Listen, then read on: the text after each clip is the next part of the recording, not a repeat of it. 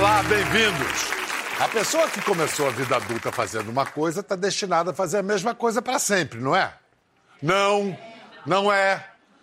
Parece que foi sempre assim, ou isto ou aquilo, desse jeito, mas não, não necessariamente foi, nem muito menos será. O mundo está a mudar. E essas mudanças fazem velhas verdades absolutas desmancharem no ar. Por exemplo, uma menina que começou uma carreira de modelo aos 16 anos tem que ficar nessa carreira para a vida toda e abandonar os sonhos de ser médica que tinha quando era mais menina ainda? Por quê? Por que não começar de novo? Nossa inquieta convidada desta noite é a bela prova viva desse saudável inconformismo. Primeiro, a menina do interior de Santa Catarina brilhou nas passarelas e capas de revistas de todo mundo.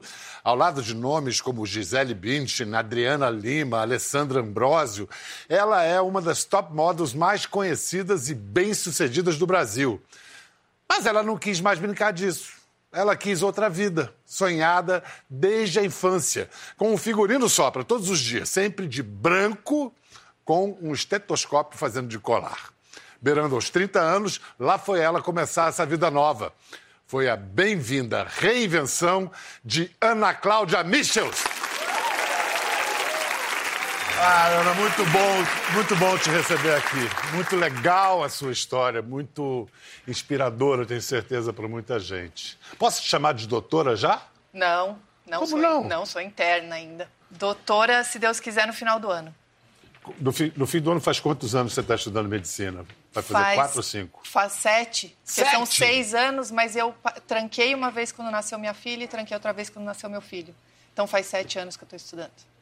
Com todo respeito, Ana Cláudia, você quando era menina brincava de médico? Brincava.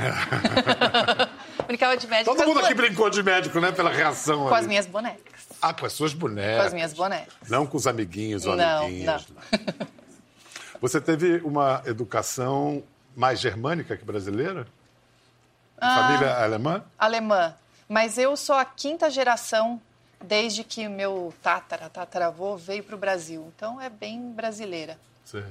Mas não, não- porque o que eu estava perguntando é porque as duas profissões que você tem, né? Agora você ainda tem a, a de Sim. modelo, exigem muita disciplina, né? E a, a educação germânica ela Ah, gosta isso- de isso- privilegiar disciplina e tal. Isso lá em casa é assim, é disciplina, trabalho em primeiro lugar, a gente precisa trabalhar.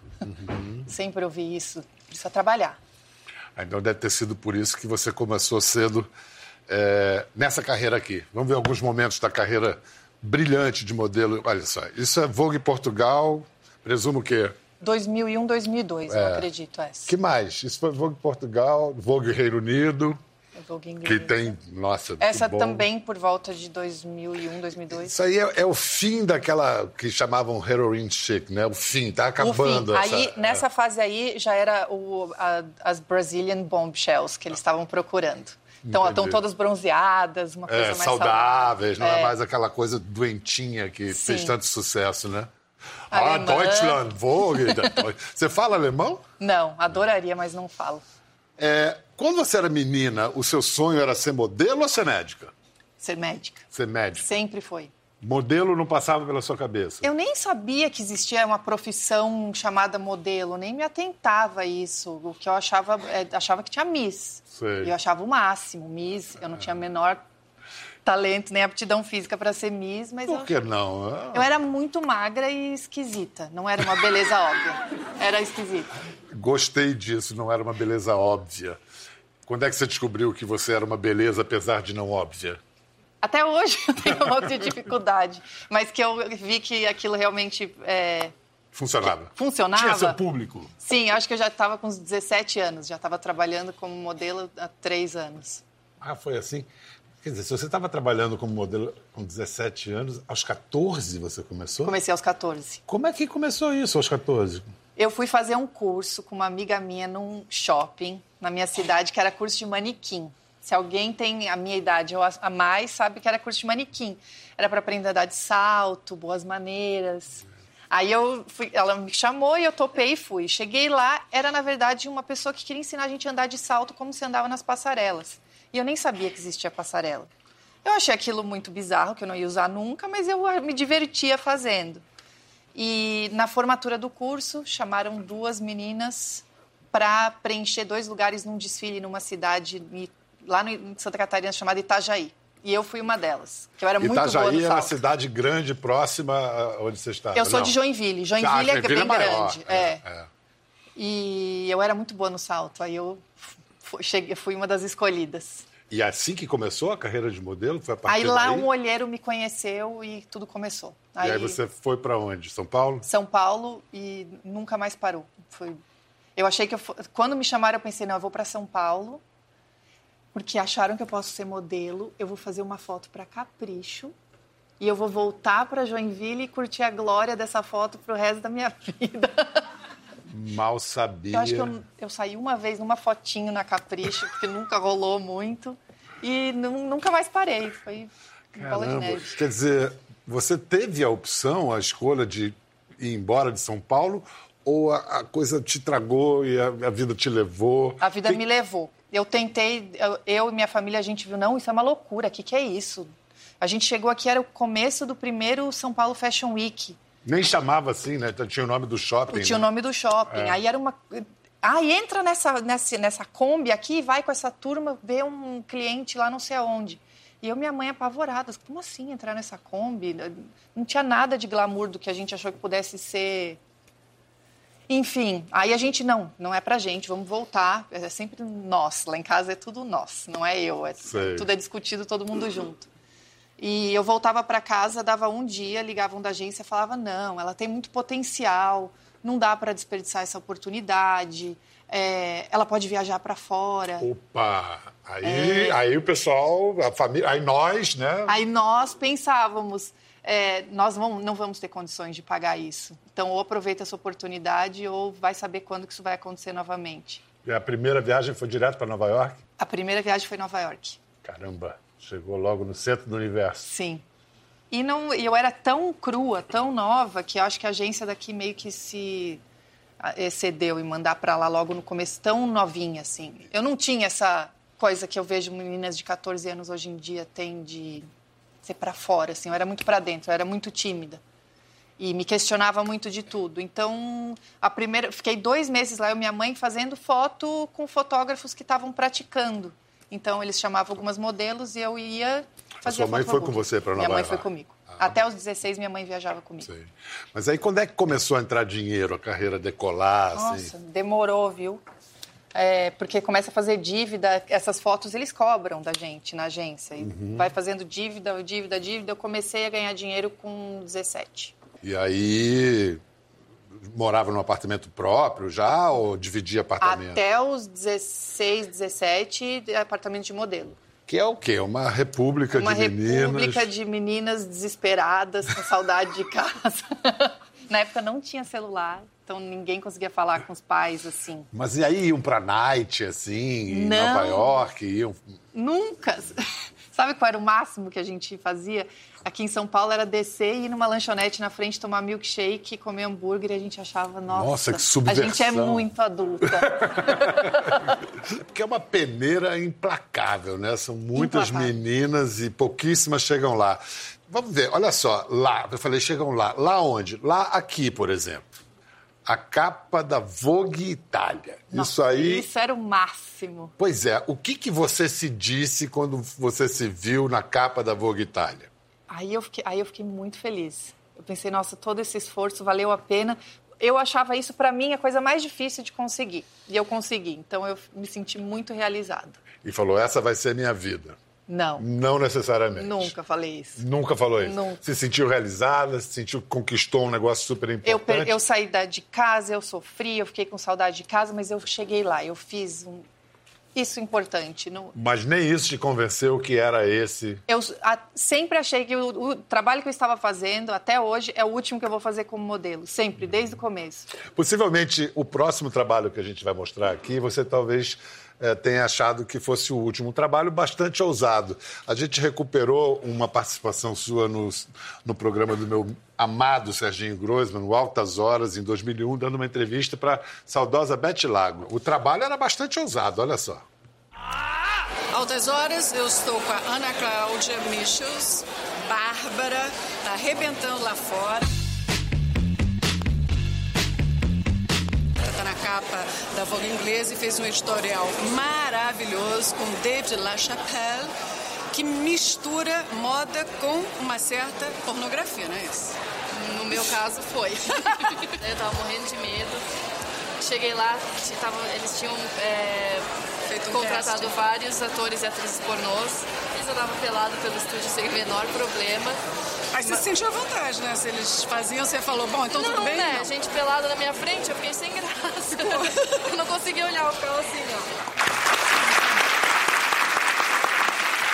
É engraçado que você é uma menina falando, é, eu não me acho sexy. Aí no personagem sexy você estava super sexy. Ah, eu levava a sério meu trabalho. É. Mas hoje você, com a maturidade, digamos assim, você se apaziguou com o seu sex appeal, assim? Você consegue ver que você é sexy? Ou ainda... Ai, sexy é uma palavra tão, tão ampla, né? É, eu posso dizer que eu, eu me apaziguei com minha imagem, com meu corpo. Eu me acho bonita hoje em dia. Entendi. Mas isso foi só com anos de carreira, depois de, de tempo? Com, depois de ter filhos, eu acho. Depois de ter filhos? É. Olha, que bacana essa, essa, essa importância da maternidade, né? É. Na, na, você conseguiu tanta coisa profissionalmente, mas a maternidade faz um, ah, é muito profundo, né? É, eu nem sei falar sobre isso, eu, eu só choro se eu falo sobre isso. É, você está com os olhos cheios Eu virei de minha mãe, minha mãe que quando falava de filho só chorava e eu ficava muito irritada e eu virei ela. Lá atrás a gente ouvia essas coisas. Não, a modelo tem que ser um cabide. O que interessa é, o, é, o, é a roupa. Ao mesmo tempo, se, se for uma pessoa, se for um cabide, não tem graça nenhuma. É, né? tem, que ter um, tem que ter uma personalidade. E cada vez mais. Na minha época era um pouco era importante ter personalidade. Agora é essencial. Mas na passarela também acontecem acidentes de trabalho. Duas coisas. É raro ver uma outra modelo ajudando a. Muito. É raro. Ela foi maravilhosa. É. é. Porque, em geral, vire-se, ela passa direto ali. Não, e o sapato era difícil de levantar sozinha. Ia ficar tão ridículo quanto a queda seria eu tentar me a, levantar a sozinha. E aí, é, é, foi a única vez que você caiu? Foi a única vez que eu caí. É. Não, primeira e última. Vamos lá, agora, além desses tombos literais, bunda no chão mesmo, os tombos emocionais dessa vida, você era feliz? Tinha momentos que eu era feliz, mas é, eu acho que tinha mais momentos que eu não estava feliz. Eu acho que faltava em mim alguma coisinha da minha personalidade que incorporasse mais esse mundo, que assumisse mais esse mundo para eu acho que faltavam. Eu sentia um pouquinho que eu era uma fraude. Como é que um eu estou enganando todo mundo? E né? eu achava, nossa, como é que eu estou enganando muito bem por um bom tempo, mas ainda assim eu ficava com aquele assim, não, é um, é, é um pouquinho de fraude. E nesses momentos você lembrava do seu desejo de menina de ser médica? Não, não parava para pensar aqui. Eu parava no, no, subconsciente, aquilo ficava sempre na minha uhum. cabeça. Eu sempre adorei isso. Eu comprava livros de, de nutrição, porque era uma era um pouquinho ligado ao que eu, eu precisava uhum. cuidar do meu corpo e tinha muita quando tinha alguma parte bem de medicina assim eu pirava. Eu amava eu sempre adorei. Você lembra quando criança o que, que foi que te inspirou que te deu vontade de ser médica? Foi algum filme foi alguma pessoa foi foi o pediatra a pediatra? Não, não sei. Eu gostava de ver quando alguém tinha se machucado eu corria para ver. Quando alguém tinha que tirar ponto. Adorava ver sangue? Adorava. Adorava ver. Gente Sangue tudo bem, mas e, e muco? Aquelas coisas. Né? Eu achava que eu não fosse gostar, hoje em dia não, eu não tenho problema nenhum. Eu, eu gosto de colocar a mão na massa e ver toda a riqueza da medicina, com tudo isso, com muco, com, com tudo. Ainda bem, né? É. Tem alguém que gosta. Aí é... Quando você passou no vestibular, foi tipo assim a capa da Vogue Itália? Foi mais. Muito, muito mais. mais. É? Muito mais. Como é que você comemorou? Eu estava em casa, foi com trote da minha família, com tudo. Foi, eu lembro até hoje. Foi inesquecível. Que delícia. É. E... Você se emociona ao lembrar disso. É. falar da gente, né, emociona. Não, e falar de uma super conquista, porque é, é o que eu estava falando no começo do programa. A, a, sociedade que a gente vive meio que impõe que a pessoa, se você é isso, você tem que ser isso, só pode ser isso, não pode ser aquilo. E de repente você é, ouviu, ao seu, ouviu o seu próprio desejo e teve essa coragem, né? É verdade. E, e o medo? Ainda bem. Medo. E uma insegurança, assim, porque todo mundo falava, nossa, você vai fazer cursinho? Eu, com, acho que um ar também de. com, com um pouco de descrédito. Ai, tá, tá, sei lá, numa crise de meia-idade, o que, que ela vai fazer lá? Mas eu sabia dentro de mim que eu estava no lugar assim, que eu estava me sentindo em casa, que eu estava amando, que eu estava indo atrás do que eu queria. Hoje, como é que é a sua rotina? Que horas você acorda? Como é que é a sua rotina de trabalho, final, de estudo? Eu estou no final da faculdade agora. A cada três semanas nós trocamos de estágio. E nesse momento agora eu estou no posto de saúde, que hoje em dia se chama Unidade Básica de Saúde, UBS. E eu chego lá às oito e eu tenho que ficar até às 17. Você já se decidiu qual a especialização que você vai seguir? Ah, não. Ainda não? Não. Até semana passada eu estava decidida e eu, cada, cada médico que eu converso. Você estava decidida a? Aqui até semana passada. Endocrinologia. Endocrinologia. Olha, a gente já viu o modelo profissional e a sua linda trajetória, agora vamos ver a quase médica em ação. Me conta o que está acontecendo. É muito difícil para respirar?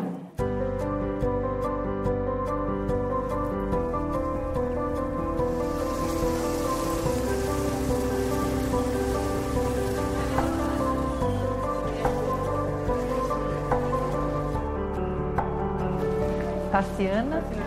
Vamos lá? A minha motivação desde o início de fazer medicina era porque eu gostava da área de saúde mesmo. Eu gosto de doença, eu gosto de ler sobre isso, eu gosto de aprender sobre isso. Aí, ao longo dos anos na faculdade, a gente vai vendo que realmente a questão social é quase tão importante quanto a parte acadêmica e científica da saúde, principalmente num país como o nosso, o Brasil.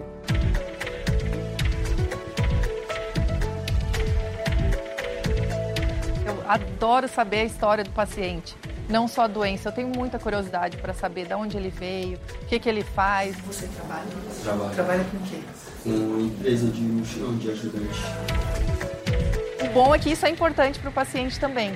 Favorece o vínculo dele com o profissional, ele vai aderir melhor ao tratamento, ele vai entender melhor o que está acontecendo, então é bom para os dois lados. O exame que tu fez, aquele do cotonete, veio negativo, a gente vai anotar aqui. E os outros exames também vieram normais. Minha rotina hoje aqui como interna é, seria acompanhar os profissionais, os médicos que atendem o programa de medicina da família. Hoje, por exemplo, acompanhei uma médica que está atendendo as fichas da DUAMA, que é assistência médica ambulatorial. É como se fosse um pronto-socorro de baixa complexidade. É, tosse, dor no corpo, resfriado, gripe, coisas que dá para atender aqui que não precisa utilizar o serviço do hospital. Meio assim. O trabalho de modelo e o trabalho de médica, é, eles são opostos à medida que o trabalho de modelo trabalha com moda, com arte, é, é, é a beleza do mundo. E a parte aqui medicina é, é, o oposto, porque é a realidade nua e crua, é, são as necessidades físicas do ser humano e acho que é, os, as duas têm sua importância. Eu estou muito feliz hoje como médica lidando com a realidade, mas eu ter trabalhado com essa parte mágica, assim, é, foi muito importante para mim também, até para lidar com essa realidade. Tchau. Tchau, querida. Tchau. Muito obrigada. obrigada a vocês. Melhoras. Obrigada.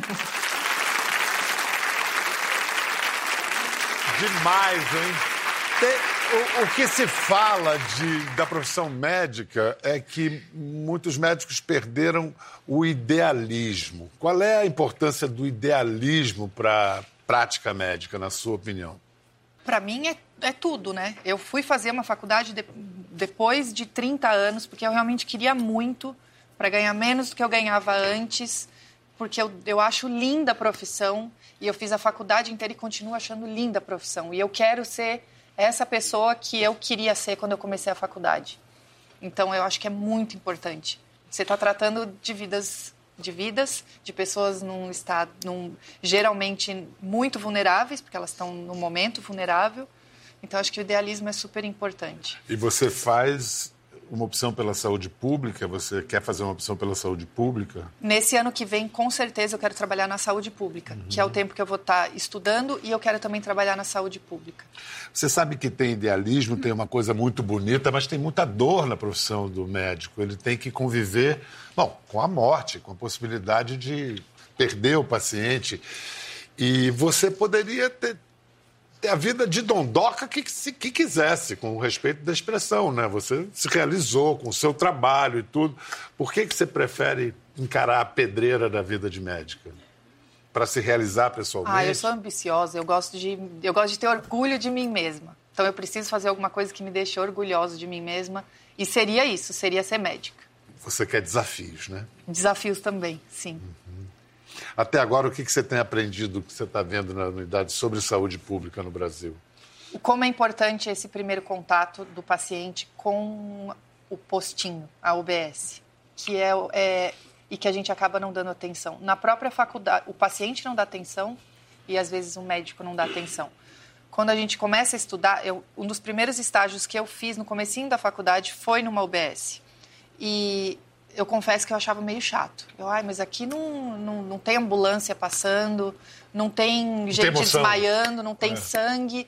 E eu, ai, isso é chato. E eu vejo que isso acontece com, com outros colegas também. Uhum. Agora, no final da faculdade, eu estou voltando para um estágio no posto de saúde e eu vejo com, com outros olhos como é importante a educação do paciente nesse primeiro contato, de você explicar para ele que aquela doença se ele não cuidar, se ele não tomar medicação, se ele não mudar pelo menos um pouquinho o estilo de vida, ele vai precisar do hospital lá na frente. E como é triste você precisar de hospital quando você já está no estágio crítico. Ainda mais essas doenças prevalentes, como diabetes e hipertensão. Precisa cuidar desde, desde do começo. É muito triste o que chega depois no hospital e daí você tem que se virar para dar um jeito naquilo. É emocionante para nós alunos, porque uhum. é, é, grave, é urgente, mas para o paciente é horrível. E para o próprio sistema de saúde é o pior, pegar. É o pior. Vai ficar mais caro, mais difícil de tratar. Eu, eu, eu, não sei, eu não entendo nada de gestão, mas o que eu vejo é que um sistema público de saúde não tem como se sustentar dependendo só do hospital. Ele precisa começar antes. É uma conversa chata, mas isso precisa entrar na cabeça de alguma forma das pessoas. Vamos incluir na conversa um cara que é que tem muito a, a contribuir para essa discussão sobre a atenção básica, como você disse. É, se a Ana é uma modelo que queria ser médica, ele é um médico, queria ser, olha o que ele tinha na cabeça, queria ser jornalista. Aplaudam Rodrigo Lima. Vem cá, doutor. Doutor, você estava acompanhando a nossa conversa? Ah, estava lá acompanhando. P pelo, pelo papo, você acha que a moça leva jeito para o negócio? Ah, eu vou levar ela para medicina de família, com certeza. Olha! Já está fazendo o seu lobby? Ela tem, não decidiu ainda, né? Pois Mas é, me diga, é, é, medicina de família, você sempre pensou em seguir essa, essa especialização? Não. Na verdade, eu não pensei nem em ser médico. Você queria ser jornalista, né? É, eu quis ser muita coisa já na vida, mas eh, o, o que eu fiquei mais tempo querendo ser foi jornalista mesmo. E eu acabei fazendo medicina por uma conjunção de fatores, assim. Você, esse sotaque nordestino gostando? É do Recife. É do Recife, é pernambucano. Mas fala, como é que você foi parar em medicina familiar? Muita gente nem conhece essa especialização no Brasil, né? uhum. no Brasil nem eu conhecia durante a, a, faculdade. Né? Eu me formei em 2002, já tem uns anos, e a gente não tinha contato com a especialidade nessa época, pelo menos lá na minha faculdade em Recife. Daí eu me formei e quando eu me formei eu saí para trabalhar. Fiz mais ou menos o que a Ana está pensando em fazer, saí para ficar um tempo trabalhando até resolver que especialidade ia fazer.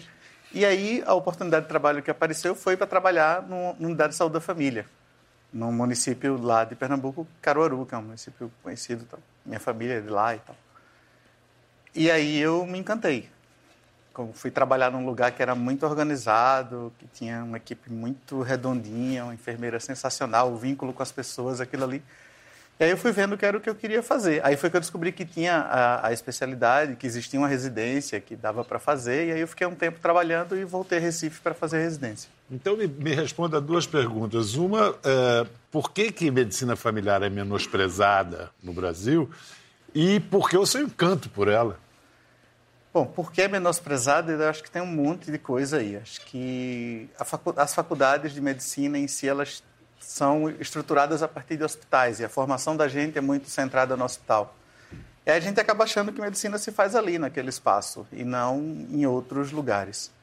Segundo, que até hoje não se exige a formação específica em medicina de família para se trabalhar como médico de família. Diferente de quase todas as outras especialidades. Assim, você não vai num. Não num... tem? Não, não é exigido. Porque a gente ah. não tem médico de família e comunidade formado em número suficiente para estar tá lá. Uhum. Então, acaba que trabalhar nesse espaço é visto como um bico, como uma coisa que você faz por um tempo, como uma, uma, uma opção de quem ainda não tem uma especialidade definida. Minha mãe me perguntava, quando é que você vai fazer uma especialidade, meu filho? Eu disse, mas eu já fiz.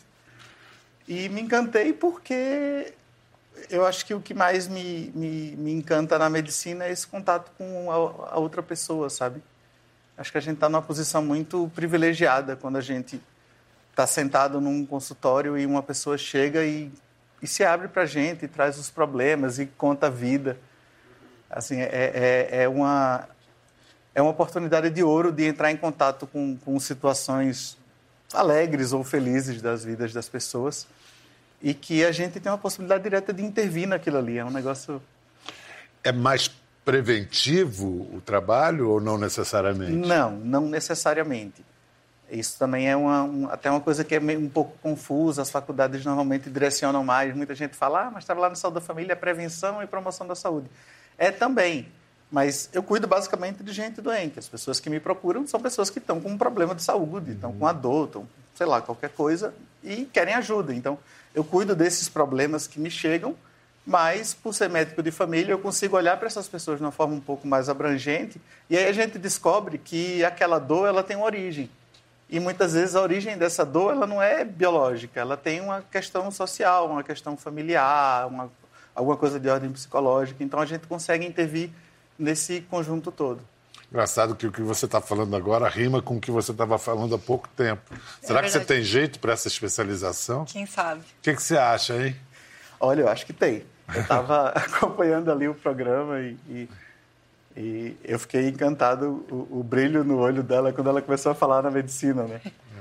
E eu acho que medicina de família é uma especialidade para quem gosta de gente, para quem gosta de estar perto, para quem quer pegar na mão e para quem está disposto a ficar presente em todos os momentos, nos bons e nos ruins. E eu, o que eu acho também interessante é que, o, a, eu não sei se é do brasileiro isso, a gente tem o costume de procurar o especialista. Chega alguém, ah, estou com uma dor no estômago, será que eu vou num gastro? Ou eu tô com não sei o quê, eu vou no, no, no URO e, e não, não tem esse costume de procurar um clínico geral ou um médico da família que vai ver tudo, que vai escutar o, o todo. É lógico que todo médico, mesmo especialista, tem que ter capacidade para escutar o todo, mas é, é uma abordagem diferente do clínico geral e da, do médico de família. Uhum. E, acho que talvez por isso também os, os alunos não se estimulem tanto a procurar especialidades assim, mais amplas eu acho que é mais difícil, né? É mais difícil fazer esse trabalho, no fim das contas. É, com certeza. Mais porque exige um engajamento emocional e uma disponibilidade que nem todo mundo está afim. Às vezes a gente ouve na faculdade, ah, você tem que guardar um pouco de distância do paciente. Ah, como assim distância? Senta aqui. Meu consultório... Ah, mas é raro ter médico como É, o, o, meu consultório, não, a, a, meu paciente senta do meu lado, não tem mesa entre a gente. Ah, é? A mesa é aqui do lado, é uma cadeira aqui, outra aqui, a gente senta, conversa. Só esse sinal já muda tudo, muda. como linguagem corporal e já, eles devem até estranhar. Estranham, os, alguns estranham mesmo. É. Perguntam onde é que eu sento, doutor. Não, é aqui mesmo, ah. pode, pode sentar aqui. Isso é o lado jornalista, esse gosto por gente aí. Porque não parece, mas jornalista gosta de gente, viu? Sei. Tanto que esse cara, ele escreveu esse livro, Causos Clínicos, em que ele narra as coisas que está vivendo e, como a gente está vendo, vivendo intensamente. Foi mais paixão pela escrita ou paixão pelas histórias que te então, levou a isso aqui? Então, é um livro escrito a várias mãos, na verdade, tem várias histórias. Uhum. E são histórias escritas por, por vários colegas médicos de família a ideia surgiu é, de uma forma mais pragmática, assim, a gente queria encontrar uma forma de divulgar melhor a especialidade, que ninguém conhece, ninguém sabe o que é, que é esse negócio de médico de família. Qual foi o caso que você narrou aqui? Eu trabalhava, isso era em Recife ainda, e eu tinha estava conversando durante uma consulta com um estudante que estava me acompanhando, E aí a gente falando sobre uma consulta anterior, enquanto eu fazia um procedimento, um pequeno procedimento cirúrgico na unidade. E aí falando, ah, mas aquela paciente, ela estranhou um pouco, porque eu, no meio da consulta eu estava conversando com ela e de repente eu sentei na maca e a gente começou a conversar de outra forma. E aí a paciente viu aquilo e disse, ah, doutor, mas não, não, não se preocupa com isso não, as pessoas entendem. É que o senhor ouve a gente, é diferente. E aí eu, enfim, contei a história e está no livro. Então, Ana, como é que é essa história do rapaz ferido? Primeiro ele estava ferido o quê? A bala? A bala. A bala? O que, que tinha acontecido? É, ele e os amigos dele, ele e dois amigos tinham assaltado um salão de cabeleireiros e tinha um policial lá dentro que estava cortando cabelo, ele estava armado, houve um tiroteio e os três foram para o hospital que eu estava fazendo estágio. É, um tinha 13, se eu não me engano, ele tomou um tiro no quadril e foi embora. Um chegou já morto, tinha 15 anos, e um de 18, 16, desculpa, 16 anos. Tomou oito tiros. Estava entubado, mas estava estável. E nós internos, nós, a gente divide os leitos, com você também era assim, né? Na, na enfermaria a gente divide os leitos e eu peguei esse leito eu estava super curiosa, porque criança já mexe comigo, crime já me, acho que mexe com todo mundo também. E eu fiquei lá do lado dele quando ele estava passando pelo processo de estubação, que é diminuindo a sedação, tirar o tubo. Quando ele acordou, ele estava algemado na cama, os policiais estavam todos lá fora. Aí eu fui perguntando para ele, falei, tá tudo bem? Ele olhou para mim e falou assim, eu morri.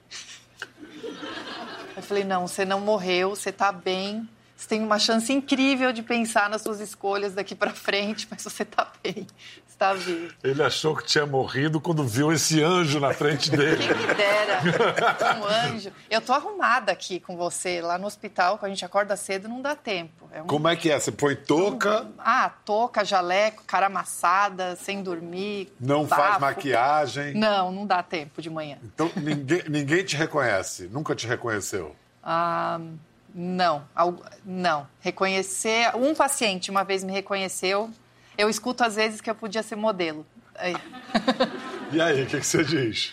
Eu, eu falo, ah, muito obrigada, e eu fico feliz, que eu penso, não, eu ainda tenho esse talento dentro de mim, se tudo der errado. Você, aliás, ainda é modelo. Sim, ainda faço um trabalho, outro ainda faço. Foi no ano passado que você desfilou grávida? Foi no ano. Foi em 2018. É, sim. Ano passado. Olha que gracinha. Muito linda. Obrigada. Vocês reparam uma coisa. Aplaude, aplaude. Naquelas, naqueles desfiles anteriores não tinha esse sorrisão aí do final, não. né? Isso só a grávida mesmo que é verdade. Toda orgulhosa. Então, você vai ter filhos, eles vão crescer, uma menina, um menino. Se eles disserem assim, eu quero ser modelo, o que, que você vai dizer para eles? A gente não pode falar nada. A gente tem que apoiar os filhos no que eles quiserem. Se eu vou ficar muito feliz, não mudou muito, né? Se fosse como foi na minha época, eu ia ficar tensa, porque eu acho que era muito sofrido realmente.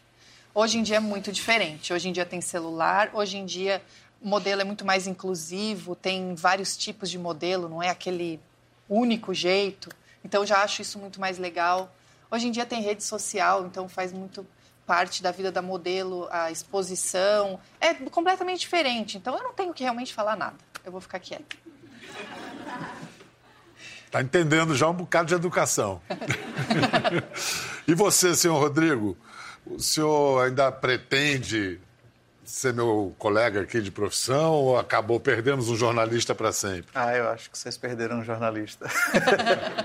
eu estou bem feliz com o que eu faço. Assim. Eu estou bem satisfeito sendo médico, trabalhando ali como médico de família, no SUS, na unidade básica, com, com aquela relação que eu consigo estabelecer com, com as pessoas, com os colegas. É, é um cenário muito diferenciado e a gente tira férias porque precisa descansar, mas... Nos lugares que realmente a equipe funciona, é, é, é o é perfeito, né? É, uhum. É, é, tudo que a saúde pública, Sim. como ela deveria acontecer, é nessas unidades básicas de saúde, quando a equipe está redonda, quando se consegue organizar. E aí é que a gente vê que o, médico sozinho não faz pouca coisa, ah, né? É, a gente precisa isso. muito do, trabalhar em equipe, trabalhar com os colegas da enfermagem, enfim.